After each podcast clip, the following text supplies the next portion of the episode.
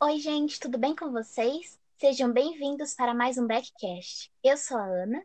Eu sou a Lara. E eu sou a Letícia. Hoje vamos conversar sobre um assunto tanto quanto polêmico: os direitos humanos. Bom, galera, antes de qualquer coisa, temos que generalizar esse tema para quem chegou agora e não está entendendo nada. Ana, ajuda a gente. O que são os direitos humanos, afinal? São direitos básicos assegurados a todo e qualquer ser humano, não importando a classe social, raça, nacionalidade, religião, cultura, profissão, gênero, orientação sexual ou qualquer outra variante possível que possa diferenciar os seres humanos. Apesar de o senso comum acreditar que direitos humanos são uma espécie de entidade que dá suporte a algumas pessoas ou que são uma invenção para proteger certos seres humanos, eles na verdade são muito mais do que isso. Para que possamos entender melhor, precisamos nos aprofundar no assunto. E para isso, vamos contar com três mitos versus verdades sobre os direitos humanos.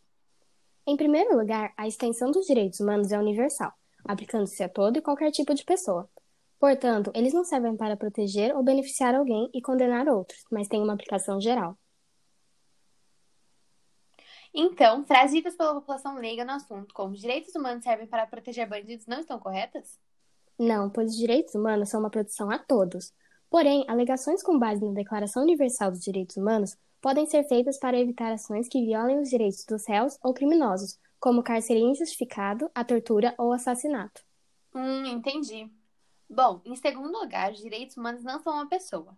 Por mais que muitas pessoas achem o contrário, os direitos humanos não são uma entidade ou uma ONG que se apresenta fisicamente e tem uma vontade própria. Portanto, a frase repetida pelo senso comum, mas quando morre um policial, os direitos humanos não vão dar apoio à família, está duplamente incorreta, vista que os direitos humanos não são entidade ou pessoas e que eles tendem a todos, incluindo policiais. Tem razão. Inclusive, os direitos humanos aqui no Brasil são tratados de uma forma bem complicada, mas isso é um assunto para daqui a pouco. Agora, por último, mas não menos importante, temos o fato de que os direitos humanos não são uma invenção, e sim o reconhecimento de que, apesar de todas as nossas diferenças, existem aspectos básicos da vida humana que devem ser respeitados e garantidos. Pera, então os direitos humanos não foram criados por alguém em si? Tecnicamente, não. A Declaração Universal dos Direitos Humanos foi redigida a fim de resguardar os direitos já existentes desde que houve qualquer indício de racionalidade nos seres humanos. Assim sendo, ela não criou ou inventou os direitos em seus artigos, mas se limitou a escrever oficialmente aquilo que de algum modo já existia anteriormente em sua redação. Portanto, quando o senso comum fala que os direitos humanos foram criados para alguma coisa, já podemos identificar algo de errado no comentário. Mas meninas, eu não entendi. Como surgiram os direitos humanos então? Uma das primeiras ideias de direitos humanos que temos conhecimento aconteceu na Revolução Americana, em 1776, a chamada Carta Bill of Rights ou Declaração dos Direitos dos Cidadãos dos Estados Unidos. Sim, a carta assegura certos direitos aos nascidos no país. Entre eles, garante o direito à vida, à liberdade, à igualdade e à propriedade. Assim, o governo não poderia tirar um desses direitos de alguém. Ah, tá. Então, além disso, se eu não me engano, na mesma época em que a emenda americana foi oficialmente aceita, estourou a Revolução Francesa, em 1789, e foi redigida a Declaração dos Direitos do Homem e do Cidadão, certo? Isso mesmo. Com ideias liberais e baseadas nos ideais iluministas que pregavam a igualdade, a liberdade e a fraternidade, essa declaração tinha por objetivo assegurar que nenhum homem deveria ter mais poder ou direitos que outro. E apesar de atualmente os direitos se aplicarem a todos, nesse momento nem a Declaração Americana nem a Francesa asseguravam direitos amplos a todos os membros da raça humana, pois nessa época mulheres ainda não possuíam todos os seus direitos civis garantidos e havia escravidão. Pois é, e somente em 1948 foi publicada a Carta Oficial, contendo a Declaração Universal dos Direitos Humanos, a qual asseguraria para todos e todas seus direitos básicos.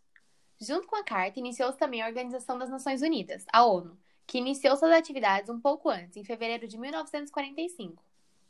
A declaração final tinha principalmente o objetivo de, naquele ano, evitar novas tragédias, como as ocorridas durante a Segunda Guerra Mundial. Assim, os direitos humanos surgiram para evitar novos estragos, como os que aconteceram na Segunda Guerra. Meninas, abrindo um breve tópico aqui na nossa conversa, vocês sabiam que existe o Dia Internacional de Direitos Humanos? Nossa, eu não sabia. Ah, sim, eu já ouvi falar. A data serve para apontar a necessidade de ações do Estado e da sociedade no cumprimento de compromissos civis, políticos, sociais e ambientais previstos na Declaração Universal. Exatamente. Todo dia 10 de dezembro temos um dia dedicado aos nossos direitos. Que legal! Aproveitando que vocês citaram o Estado, que tal falarmos um pouco sobre como os direitos humanos são tratados aqui no Brasil? Vamos lá. Infelizmente, mesmo com a Constituição Federal de 1988, que está alinhada à Declaração Universal de Direitos, ainda temos muitos desrespeitos no nosso país. Sim, e também tivemos a ditadura militar, onde centenas de pessoas foram presas, exiladas e até mortas. E pior, ainda temos altas taxas de homicídios, moradores de periferias, abuso policial, falha no sistema prisional, alta desigualdade social e a violência contra as mulheres. Então, né, nosso país ainda tem muito em que melhorar em vários aspectos. Pois é, gente, é complicado. Bom, mas agora vamos citar alguns dos artigos mais importantes da Declaração Universal. O primeiro artigo fala de um dos principais direitos, a liberdade e a igualdade, a igualdade que se estende a todos os seres humanos, sem exceção. Já o quarto artigo diz que ninguém deve ser mantido em regimes de escravidão e servidão. O artigo 5 tem relação com este anterior. Diz que ninguém deve ser submetido a crueldade ou serviços degradantes. Outro direito também muito importante é que a lei deve ser igual para todo mundo e proteger a todos, não importando as diferenças. Exatamente, assim como todos têm direito ao julgamento oficial e justo. O artigo 11 é o famoso direito que todos são inocentes até que se prove o contrário, colocado em prática principalmente no tribunal.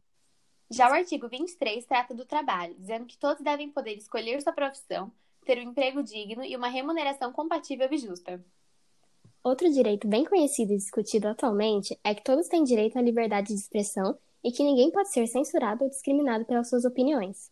E o artigo 24 diz que todos têm direito ao descanso e uma jornada de trabalho compatível e com férias remuneradas. O mais importante, na minha opinião, é o que todos têm direito a condições básicas de vida, como saúde, alimentação, moradia, vestuária e serviços sociais necessários. E também é importante destacar que todos têm direito ao ensino elementar, universal e gratuito. Isso aí, gente. Mas agora o nosso backcast, infelizmente, chega ao fim. Muito obrigada pela sua atenção e até a próxima!